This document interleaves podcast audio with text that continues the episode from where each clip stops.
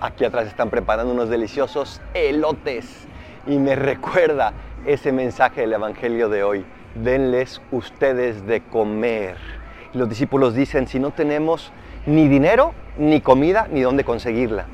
Pero se les olvidó que tenían al único que sí podía, a Jesús.